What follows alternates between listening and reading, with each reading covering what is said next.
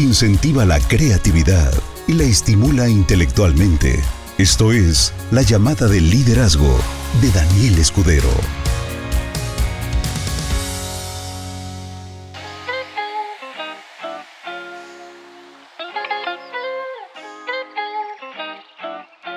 Muy buenas noches, espero que se encuentren muy bien. Hoy es 27 de noviembre 2022, se acabó noviembre, estamos a punto de empezar ya diciembre, la carrera final.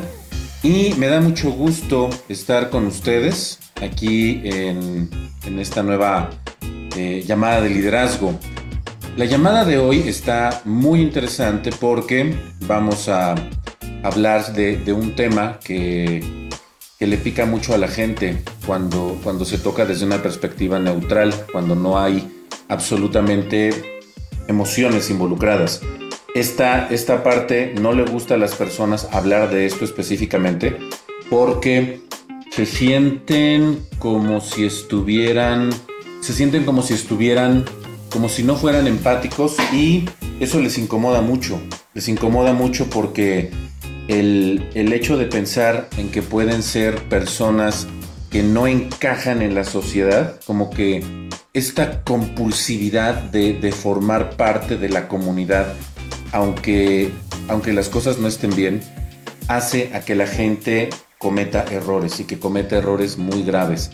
Entonces, el título de esta llamada de liderazgo es saber si realmente controlas tu vida.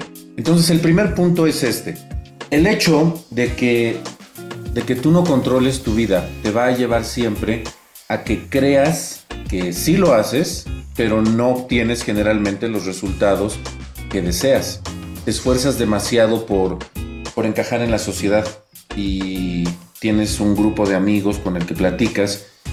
Y, sé que esta llamada de liderazgo va a estar media curiosa para muchas personas porque pues voy a tocar temas que, que son sensibles como el hecho de que, los cafés tienen éxito porque la gente se reúne ahí principalmente a regodearse de las cosas que no les gustan, o sea, a hablar de cuestiones emocionales, cuestiones que los hacen sentir incómodos, pero necesitan verbalizarlo a través de verborrea con otras personas que están dispuestas a escuchar la verborrea de las personas que llevan el problema y entonces se retroalimentan en toda esta verborrea porque es una necesidad, es una compulsividad que no pueden controlar, pero al final dicen, bueno, todo pasa, tranquilo, al final vamos a terminar bien.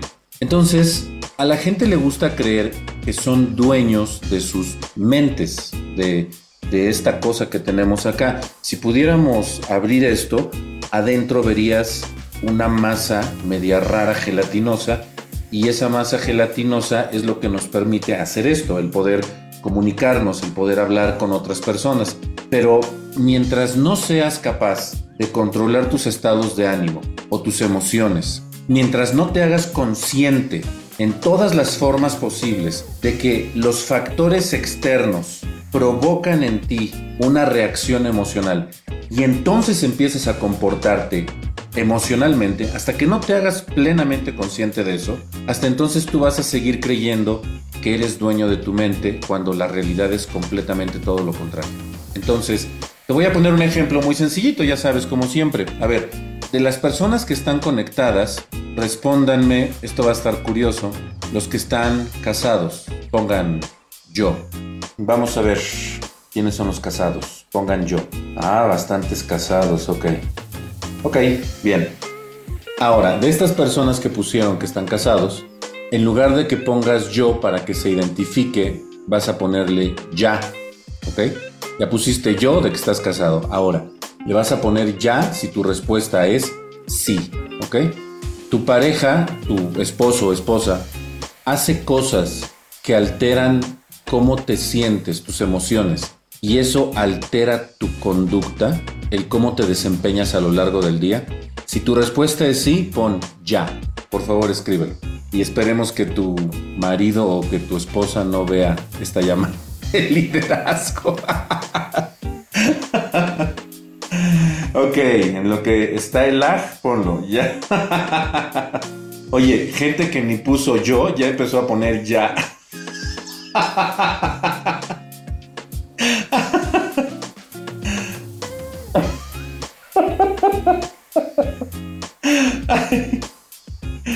De veras que hay gente que no puso yo y que ya puso ya. Ok. Vamos a quitar las notificaciones. bueno, entonces tú piensas que eres dueño de tu mente cuando en realidad no eres dueño de tu mente. Eres un esclavo total de tus emociones. ¿Por qué es esta cuestión de las emociones tan importante? Porque cuando una persona empieza a despojarse, ya te, te puse un ejemplo muy de piso, muy corriente, ¿no? El de, el de la pareja. Si tu pareja hace algo y tú emocionalmente cambias tu conducta, tú crees que estás reaccionando de forma visceral por lo que hizo la otra persona, pero en realidad no. La otra persona tiene el control sobre ti y tiene la capacidad de modificar tu conducta porque sabe que tú no te controlas en la forma en la que piensas. Hay mucha gente nueva, así que voy a, tocar este punto. Hay un concepto que cuando yo lo escuché la primera vez, para ser honesto, me costó trabajo entenderlo a la primera. Pero el concepto es este. ¿Qué es lo correcto? ¿Pensar cómo se siente o sentir cómo se piensa? Piénsale. ¿Pensar cómo se siente o sentir cómo se piensa? Una de las dos es correcta, obviamente la otra es incorrecta. Y de acuerdo a lo que tú respondas, escríbelo. No me escribas pensar cómo se siente, sentir cómo se piensa. Nada más escribe la que crees que es correcta. No lo escribas rápido, analízalo, piénsalo, por favor. Y porque precisamente la gente no entiende esta parte, entonces es que cometen el error de que consideran que tienen el control de su vida cuando en realidad no es así. Entonces una vez que ya entendimos eso, ahora viene la parte que realmente me interesa para, para entender si tú eres el que tiene el control de tu vida en realidad. Y es esta.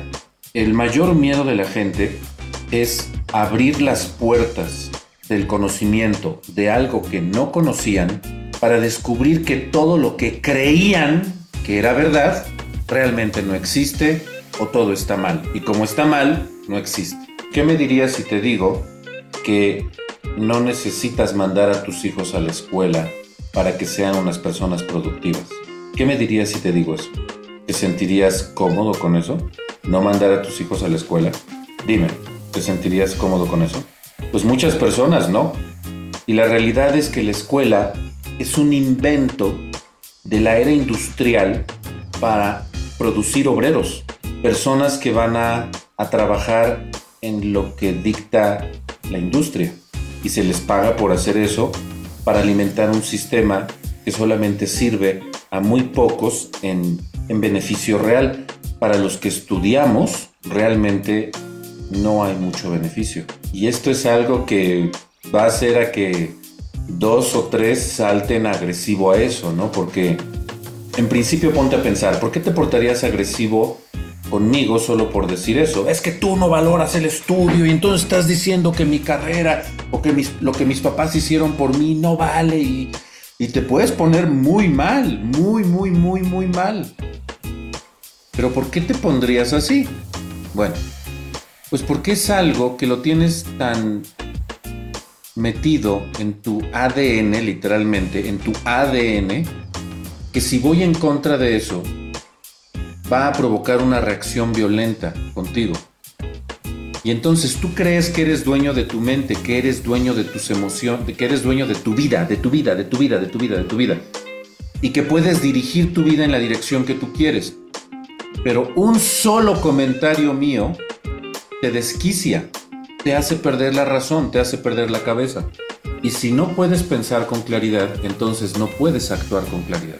Y entonces hay una consecuencia grave, para ti, no para mí. Yo el emitir un juicio, una opinión, es un juicio, es una opinión, pero tú te pudiste haber perdido en el simple juicio que yo hice. Y eso altera tu destino, eso altera tu futuro. Bueno, ya estoy viendo aquí algunas respuestas y la respuesta dice que lo correcto sería pensar como sentimos. Y lo puso una persona, dos personas. Necesito ponerte un dibujo porque con el dibujo va a quedar muy claro. ¿Qué es lo correcto?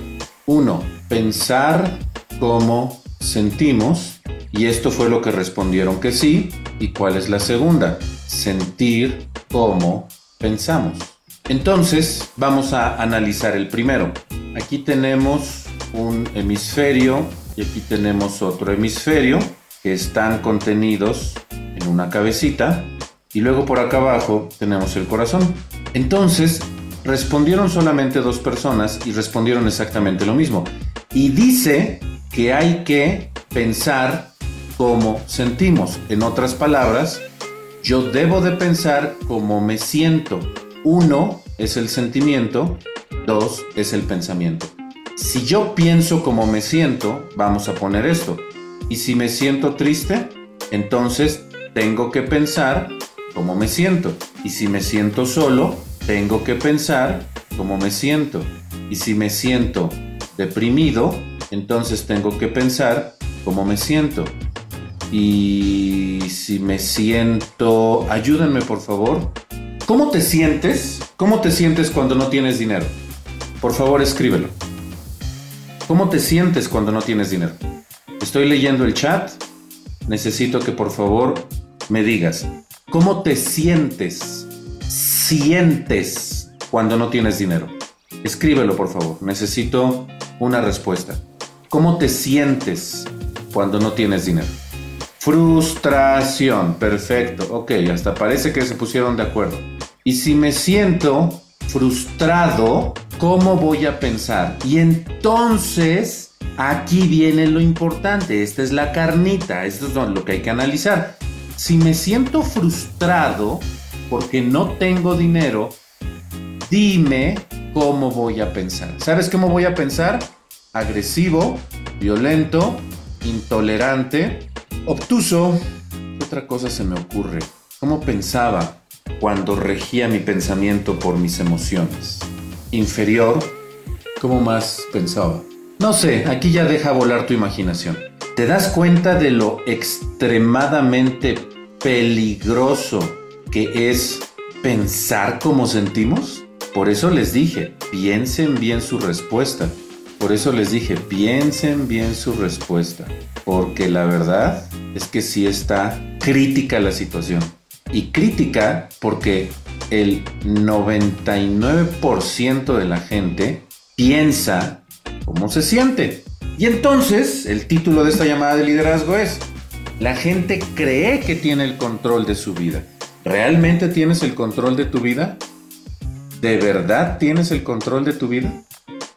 La realidad es que no. Por el otro lado, vámonos a la parte bonita. Hasta lo voy a poner de azul, de calma. ¿Qué pasa si sientes como piensas? Regresamos a no tener dinero. ¿Qué pasa si no tengo dinero? Bueno, si yo voy a sentirme como pienso, significa que el pensamiento es el origen y entonces la emoción y el sentimiento es el resultado de cómo pienso. Esta combinación es extremadamente compleja, es extremadamente compleja, porque significa que tus sentidos no se, no se interponen con tu pensamiento. Hay una frase que lo dice muy claro, hasta no ver, no creer. El ser tan materialista, el ser, si, si no lo veo, no lo creo. El ser tan materialista es lo que hace que la gente piense como siente. Entonces, yo veo que no tengo dinero, entonces esa es mi realidad, me siento mal y como veo que no tengo dinero, como me siento frustrado, entonces la frustración lleva a la agresividad. Eso es algo muy común. Por el contrario, si no tengo dinero, entonces ¿qué hago? Y yo hice este switch entre pensar como sentía a ahora sentir como pienso. Si no tengo dinero, Obviamente me siento frustrado, eso es natural, es normal, porque es una respuesta involuntaria. Pero sé cómo funcionan estos dos, uno y otro, lo que ya he dicho. Entonces, ¿qué hago? Empiezo a pensar, ¿y qué es lo que pienso? Todas las cosas relacionadas con la razón por la que no tengo dinero. Analizo todos los factores, todos, no solamente cómo me siento, porque de hecho eso es lo que dejo a un lado. No proceso las cosas a nivel emocional, las proceso 100% a nivel intelectual. En el principio de la llamada de liderazgo hablaba de un concepto que es eh, empatía, el, comportarte de una forma sin emociones es algo a lo que la gente le da mucho pavor. mucho, mucho pavor.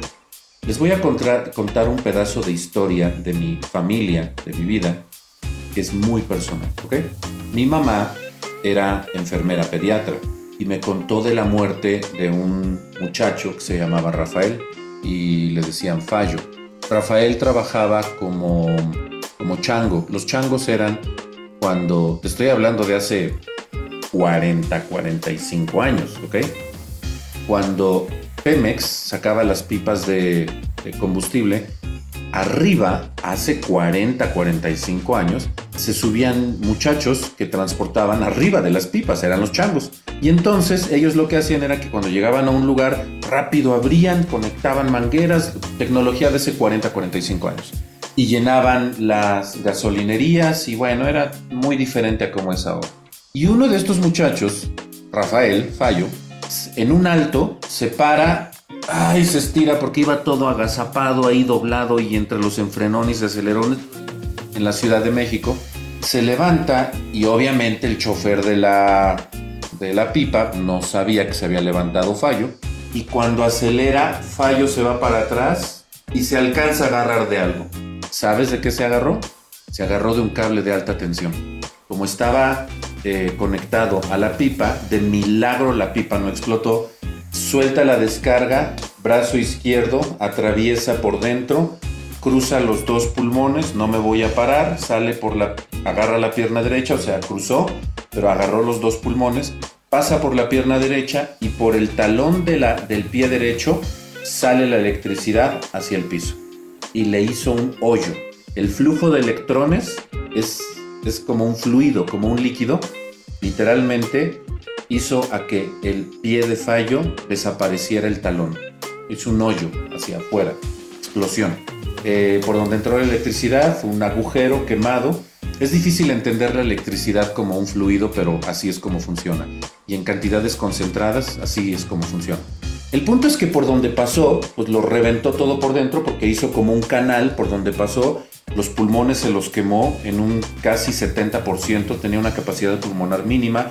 La pierna derecha, el brazo izquierdo y la pierna derecha, y esto es algo bastante, bastante fuerte que me contó mi mamá, fue la, eh, la experiencia, la primera experiencia de muerte que tuvo mi mamá de ver morir a alguien. Estaba en el hospital de quemados de Pemex en la Ciudad de México. Entonces me contó cosas tremendas, tremendas, tremendas. Yo no sabía, pero la carne humana es como la de cerdo. Entonces olía a quemado, pero como quemado de carnitas. Y ya cuando empieza la putrefacción, bueno, pues ya es otra cosa, ¿no? El olor. Pero cuando una persona está muy quemada, no pueden amputar porque entonces matarían a la persona porque se desangra por el nivel de inflamación. Entonces lo único que pueden hacer es que cortan literalmente como pescado, así que les hacen esas tajadas para que drene el, miembro que pues, va a terminar perdiendo, ¿no? Pero en este caso Fallo iba a morir, no había forma de rescatarlo. Solamente, básicamente lo, lo cuidaron y lo observaron hasta que muriera. Cuando murió, mi mamá se puso triste, me contó, casi dos meses, estuvo triste dos meses, y porque lo vio como suplicaba por no morir. Es, una historia muy fuerte. Y eso no es algo eh, íntimo de mi familia que te voy a contar. Lo, lo íntimo de mi familia que te voy a contar es esto. Esa fue la primera de decenas de muertes que vio mi mamá a lo largo de su carrera como enfermera. Trabajó eh, 27 años para el IMSS. Entonces, durante todo este tiempo, decenas de personas que se le murieron en los brazos, literalmente, cuando alguien moría, lo consideraba, lo procesaba a nivel intelectual, ya no lo procesaba a nivel emocional. No era fría, porque ustedes no conocieron a mi mamá, pero mamá era muy, muy cálida, eh, era muy empática. Tuviste que haberla conocido para entenderme pero ante la muerte lo procesaba 100% a nivel intelectual, no a nivel emocional. Y esta es la parte muy personal. Cuando murió mi abuela, la mamá de mi mamá, se dio cuenta cómo su ritmo cardíaco y la frecuencia respiratoria y la tensión arterial empezaba a disminuir y todos los días disminuía un porcentaje, disminuía un porcentaje, todos los días. Y entonces, como mi mamá era la enfermera de la familia, de su familia, mi mamá habló con sus hermanas y les dijo, hoy muere mamá.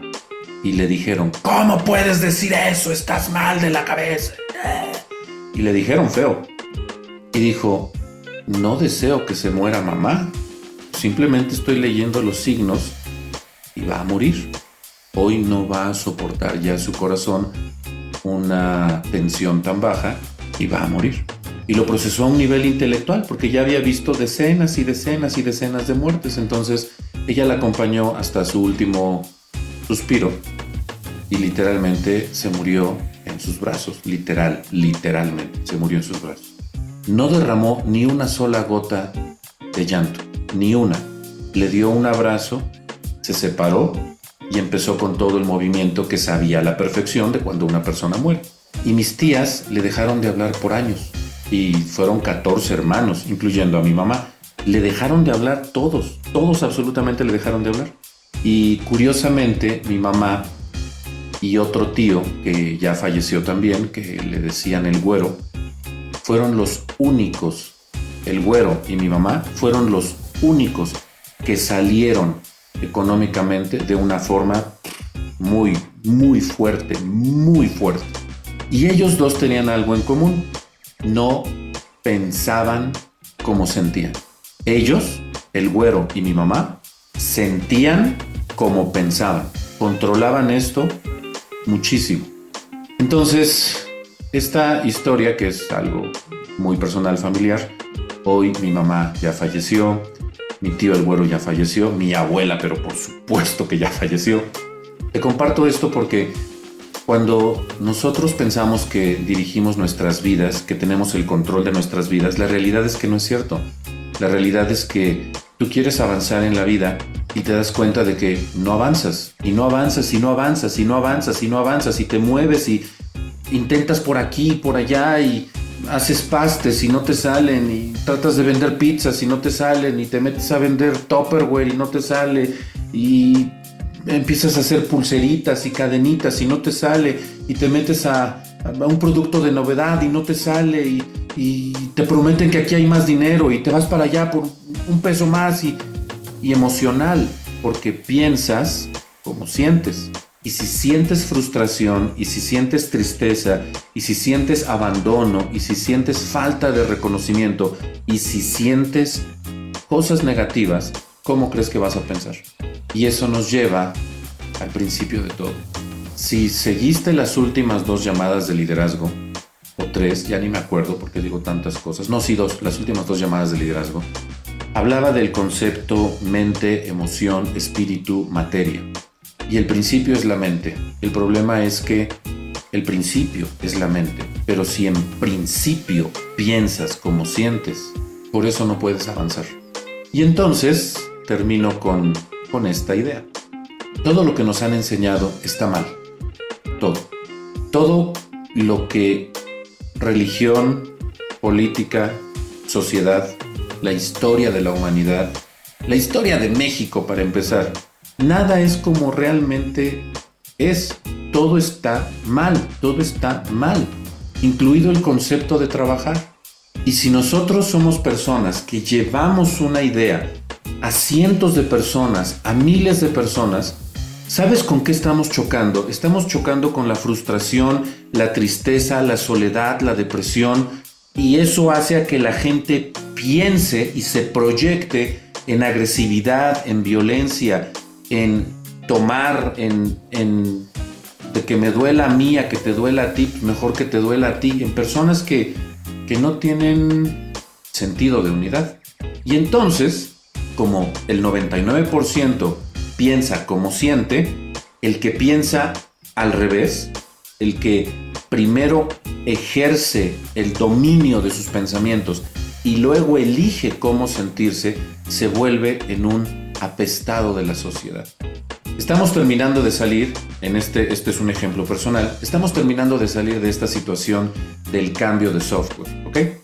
Y el corte de, nutrición ya quedó, ya está bien, mañana hacen un montón de pagos, luego corta hoy a la medianoche, el miércoles se hace el pago de lo que corresponde esta semana, entonces ya el corte de nutrición ya está resuelto. vamos por el corte de telefonía. Y resulta que durante este tiempo, obviamente hay una incomodidad, hay un malestar, y lo entiendo perfectamente bien. Ahora, yo personalmente estoy lidiando con este problema, con esta situación. ¿Cómo crees que me siento? Es así como de, ¿cómo te sientes? Ah, no pasa nada, todo está perfecto. Palante hasta el diamante, guerrero, rinoceronte, todo se te resbala. No, claro que no, claro que no, claro que no. Emocionalmente es un golpe muy fuerte para mí, muy fuerte, muy fuerte. Lo que me han dicho, los mensajes que me han mandado. Imagínate si pensara cómo me siento. Organizaría la briaga más grande de todo México y los invitaría a todos y les diría, bueno, pues hasta aquí llegamos, pero hey, las risas no faltaron. Vámonos de fiesta. Levantamos el changarro. No, yo no pienso como siento. Yo siento como pienso. Y entonces hago a un lado el sentimiento, hago a un lado la emoción y pienso, a ver, ¿qué pasó? ¿Qué sucede? ¿Cuál es la solución? Me siento, tomo un lapicero y empiezo a escribir. Hago diagramas, busco soluciones, me siento con mi equipo, solucionamos, sale algún detalle, nos volvemos a sentar, diagramamos, solucionamos, listo, hasta el final. Entonces, ahí es donde se ve la diferencia entre las personas que... Pongo este ejemplo porque es mi ejemplo y yo no puedo hablar de ejemplos externos, yo solamente hablo de mi ejemplo y hablo de este ejemplo porque es el ejemplo que estoy viviendo, ¿ok?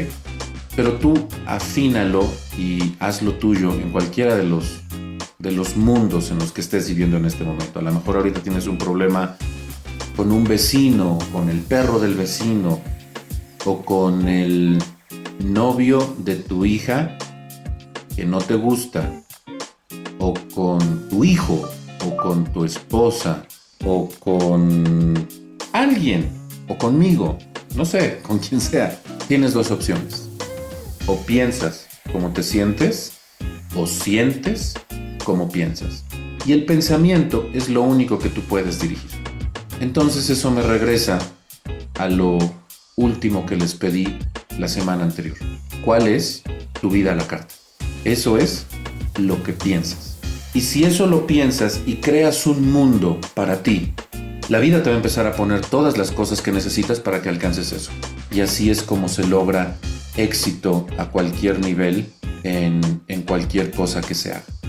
Pues lo único que te puedo decir es, debes de tener cuidado en la forma en la que, en la que piensas de ti, debes de tener cuidado en la forma en la que controlas este poder tan increíble que hasta la fecha me sigue pareciendo extremadamente impresionante que la gente no ve la relación perfecta entre la forma en la que piensa y la vida que tiene. No ven eso. Dicen, es que yo trabajo mucho y no tengo resultados. Pues sí, papito lindo, pero piensas del carajo. ¿Cómo quieres avanzar en la vida? Eso no se puede. Eso no tiene nada que ver lo que yo tenga aquí adentro. Si estoy trabajando todos los días, pues sí, pero si piensas del carajo, sientes del carajo, actúas del carajo, tienes del carajo. Eso no tiene nada que ver. Bueno, sí, ya, ya está bien. Tienes toda la razón. No tiene nada que ver. No tiene nada que ver. Y te hago la pregunta. ¿De verdad controlas tu vida? ¿De verdad controlas tu vida? ¿O has permitido que tus emociones controlen tu vida? Que no es lo mismo mis emociones. No, es lo mismo. Porque las emociones pueden ser peligrosas, pueden ser volátiles, la gente en un momento de una emoción arrebatada es capaz de matar. ¿Controlas tu vida? ¿Controlas de verdad tu vida? Ese es el mensaje que tengo para ti el día de hoy. Espero que analices esto de una forma profunda porque no es algo sencillo de digerir, algo complicado y mucho más cuando tienes muchos problemas. Hacer las emociones de lado y activar el pensamiento crítico es algo que requiere de mucha voluntad, de mucho esfuerzo. Pero espero que con esto que te dije lo pienses y entonces empieces a sentir como piensas. Te quiero mucho, yo ya pasé por ese proceso y, déjame decirte que es maravilloso, es maravilloso sentir cómo se piensa, es maravilloso. porque en ese momento puedes decir que controlas tu vida y creas tu realidad. Nos vemos el próximo lunes. Déjenme pensar en un tema excelente para, para seguir abriendo cada vez más canales de comunicación entre nosotros y esto es lo que representa Benelete. Un cambio real en la forma en la que piensas para que sientas diferente, para que te comportes diferente y para que obtengas diferente. Nos vemos la próxima semana. Bye. Motivar, mejorar, transformar de forma valiosa a las personas. Esto fue la llamada de liderazgo de Daniel Escudero.